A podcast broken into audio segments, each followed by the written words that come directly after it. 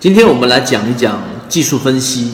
那技术分析很多人都在用，然后呢，你一进市场学均线、学这一个 KDJ、学 MACD，但是你可能没有完全我们说相对系统一点的去构建一下技术分析的分类。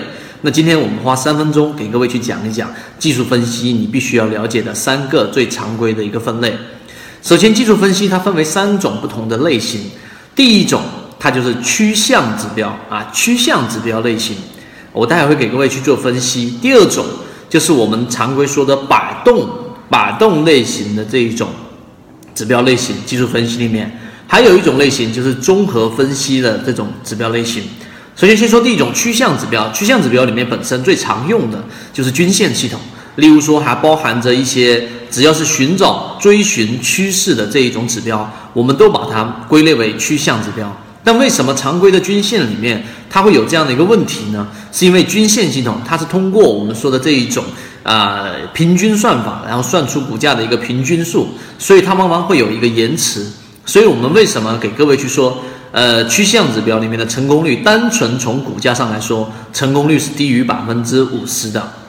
它不会因为个股涨得过高了就发出卖点，也不会因为个股跌得太多了就会发出买点，而是形成趋势的时候发出买点。例如说常规的 BS 点呢，所以呢，你应该叠加到主力成本啊，这个是在我们后面会有详细的去讲解的。所以这是趋向指标。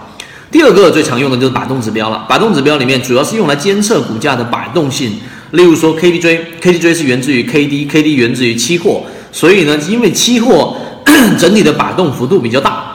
所以呢，呃，摆动指标它用来监测的是，当一只个股的股价如果说偏离某一个它常规存在的一个中枢位置，或者说某一个区间位置出现摆动，这里面就会引入到一个叫做乖离率。那如果说你的个股的乖离率离这一个啊，我们说中枢也好，或者常在区间也好比较远，它就会有个正乖离和一个负乖离。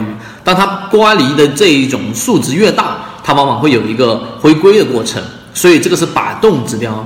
第三种呢，就是我们所说的综合指标。综合指标呢，它更多的是结合像成交量在里面的一个指标技术分析类型。举例，常用的量能潮 OBV 啊，还有腾落指数等等。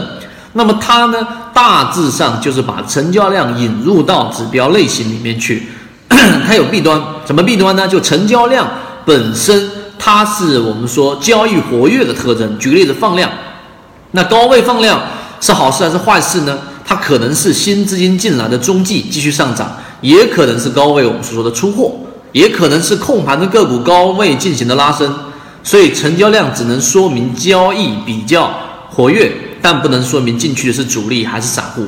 所以这个综合性指标添加成交量这个观点是没有问题的，但是最大的问题是你并不知道真正的资金在哪个角度。